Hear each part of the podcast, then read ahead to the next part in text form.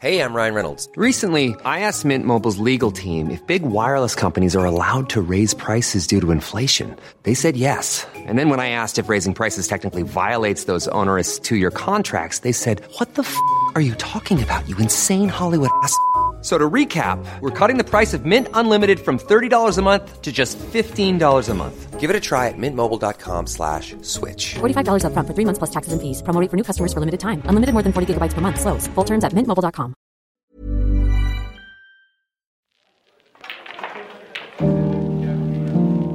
Je sais pas où j'ai foiré, mais mon enquête piétine depuis bien trop longtemps.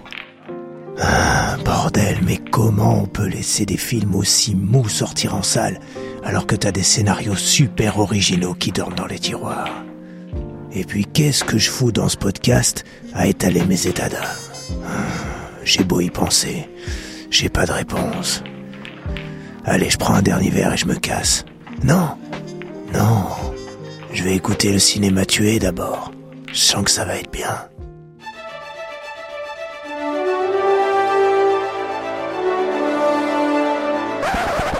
Moteur Moteur Oh putain, moteur Bonjour, bon après-midi, bonsoir. Le cinéma tué ouvre ses portes pour une nouvelle plongée au cœur d'un film que je n'ai pas, mais alors pas du tout aimé au point que, au point que, je me suis barré de la salle aux trois quarts. Et ça, je le fais jamais. Enfin, là, je l'ai fait, mais habituellement, je le fais jamais. C'est pas bien ce que tu fais, c'est pas bien du tout. Oui, j'entends déjà là les puristes du Cinoche. Et gna gna gna, c'est pas respectueux pour les équipes qu'on bossé dessus. Et gna gna, tu te dis critique et tu restes même pas jusqu'au bout. Et gna gna gna, tu vas nous en parler alors que t'as même pas vu la fin. C'est une honte. Bandit Escroc Voyou On se calme, les copains. Tout va bien. Rien que pour vous, je suis retourné voir la fin du film en salle grâce à ma super carte illimitée. Donc, tout est sous contrôle. Je, je vais m'énerver, vous savez, je vais m'énerver Ah ben ça c'est sûr que ça va encore ruer dans les brancards, forcément. Lumière cette semaine sur Maigret, sorti le 23 février 2022 avec euh, Gérard Depardieu et Mélanie Bernier. Les autres, je vous les cite pas parce que de toute façon leurs noms ne vous diront rien. C'est une nouvelle adaptation des œuvres de l'écrivain Georges Simenon et plus précisément du roman Maigret et la jeune morte qui est sorti en 1954. C'est réalisé et coécrit par Patrice Lecomte qui n'est autre que le réalisateur des Bronzés entre autres. hein. Il a évidemment fait un peu plus de trucs que ça, mais c'était quand même son grand retour sur grand écran puisque son dernier film daté de 2014, c'était euh, Une heure de tranquillité avec Christian Clavier. Et sans plus attendre, voici comme d'habitude le synopsis du film avec une voix et une musique de bande-annonce. Le commissaire Maigret enquête sur la mort d'une jeune fille. Rien ne permet de l'identifier, personne ne semble l'avoir connue. Elle s'appelait Louise. Louise Louvière. Louise Louvière. Pourquoi avez-vous dit elle s'appelait? Il rencontre alors une délinquante qui ressemble étrangement à la victime et réveille en lui le souvenir d'une autre disparition, plus ancienne et plus intime. Mais ça vous intéresse vraiment que je vous raconte ma vie? Ça m'aide un peu à comprendre. Comprendre quoi? Une fille comme toi. Des filles comme moi, il y en a des paquets à Paris. Et encore une fois, les amis, je me suis fait niquer en beauté. Y a pas d'autre mot. Pardon pour ma grand-mère qui écoute régulièrement ce podcast et qui va encore une fois être choquée. Mais voilà, faut que je sois honnête et faut que je dise les choses. Euh, euh, bah, je me suis senti floué. Voilà, pour parler un bon français. D'abord parce que la bande-annonce est vachement bien faite. On dirait presque qu'il y a du rythme et que ça va envoyer du lourd. Et ensuite parce que j'ai lu les critiques de la presse avant d'y aller et elles étaient dithyrambiques. Écoutez ça. La Croix, Patrice Lecomte signe un très grand film, expressionniste et crépusculaire, marqué par l'interprétation émouvante et grandiose de Gérard Depardieu. Le Parisien, Depardieu, joue Maigret comme personne avant lui.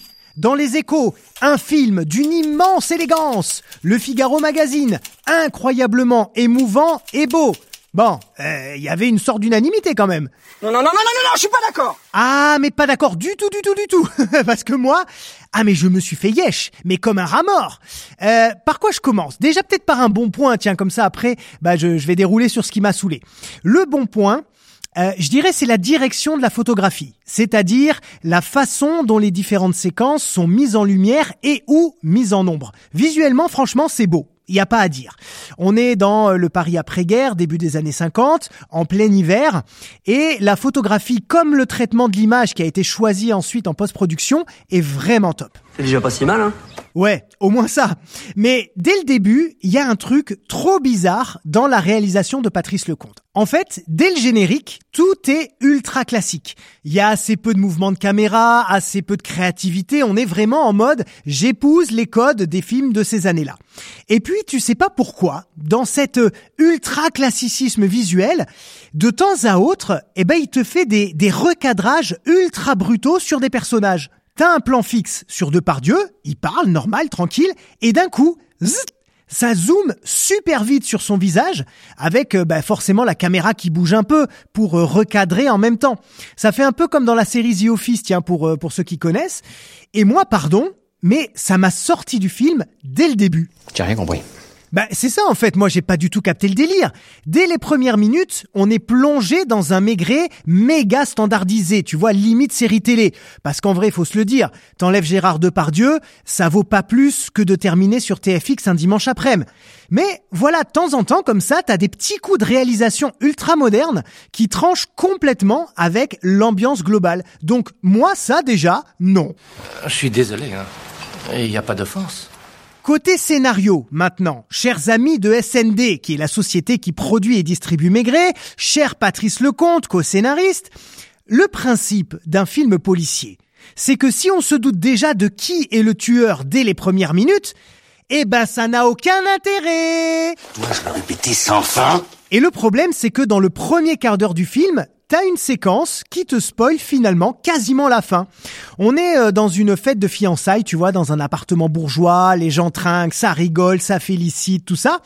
Et t'as la jeune femme qui va être assassinée quelques minutes plus tard, qui débarque en robe... Hop, hop, hop, hop, hop, mon garçon. Moi, j'écoute pas ce podcast pour qu'on me spoil les films, tu vois. Alors calme-toi sur les descriptions. Manu, remets-moi un GB, s'il te plaît. J'écoute la suite. Mais attention, petit. J'étais à l'œil. Ah non, non, mais j'allais pas spoiler. J'allais faire une description, oui, mais j'allais m'arrêter juste à la fin, histoire de pas vous donner d'indices. Mais ok, ce que je veux dire, c'est que dans cette scène, tu as déjà quasiment compris le mobile et quasiment aussi qui est le tueur ou la tueuse, hein, je mets les deux, pour pas qu'on m'accuse de donner des indices. Je n'ai pas le droit de te le dire. Top secret. Et du coup, les amis, où est le plaisir où est le plaisir? D'autant que le fin mot de l'histoire, ben on te le révèle de façon super brutale, presque anecdotique à la fin. Mais non, quand on est devant un film policier, tout le kiff du spectateur, c'est d'avancer avec le flic, parfois même d'ailleurs de le devancer un petit peu, ou en tout cas d'émettre des hypothèses, euh, de chercher dans sa tête et puis d'être d'être ballotté, d'être amené sur une piste et puis une autre. Mais là, on a déjà des grosses grosses suspicions dès le début et comme l'enquête est ultra lente et nous emmène finalement pas très loin, eh ben, c'est hyper déceptif. Et on n'est pas aidé, en plus, par un rythme global proche de zéro. Hein.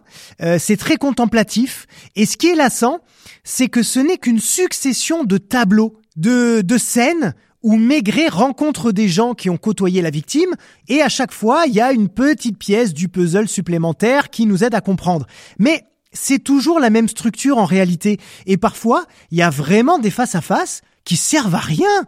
Et c'est ultra bavard. Et souvent d'ailleurs pour pas grand-chose. Inutile et désappointant.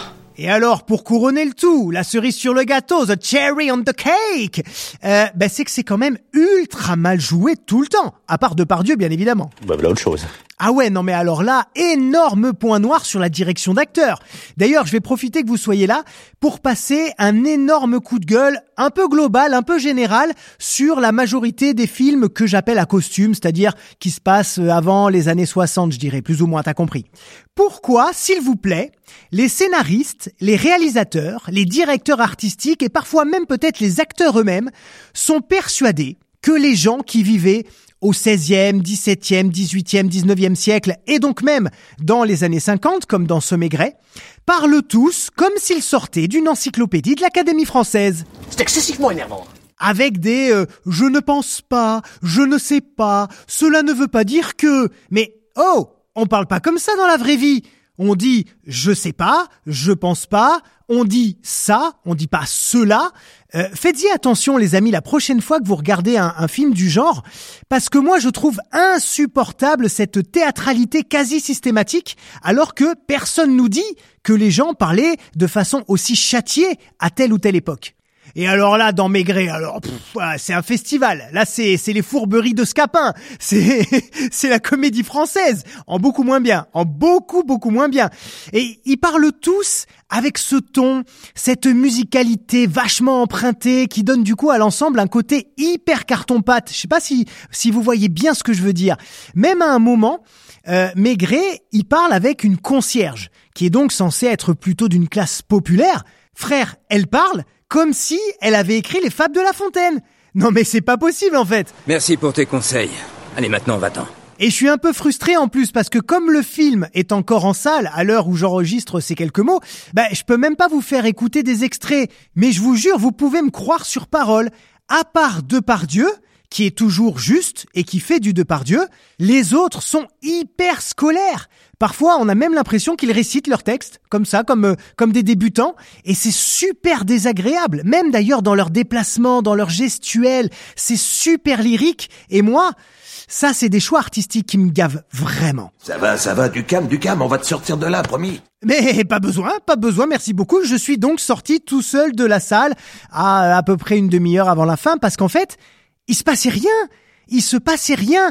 Les personnages sont tous super caricaturaux. Tout le monde loue la performance de Depardieu, mais enfin moi je le trouve aussi bon et juste que d'habitude. Donc il y a un emballement autour de ce film que je ne comprends pas et personnellement je me permets de vous le déconseiller parce que je m'y suis emmerdé profondément. Merci mon jeune ami. Eh ben de rien, de rien, de rien, c'est toujours un plaisir. Et le cinéma tué, c'est terminé. Merci beaucoup pour vos écoutes, merci pour vos partages, pour vos messages, bref, pour votre soutien. Évidemment, si vous êtes tout nouveau parmi nous, eh bien je vous propose de vous abonner. Et pour tout le monde, vous connaissez la musique, les 5 étoiles, le petit commentaire sympatoche qui va bien, et surtout un immense merci encore, tout simplement. Vive le Cinoche Ciao tout le monde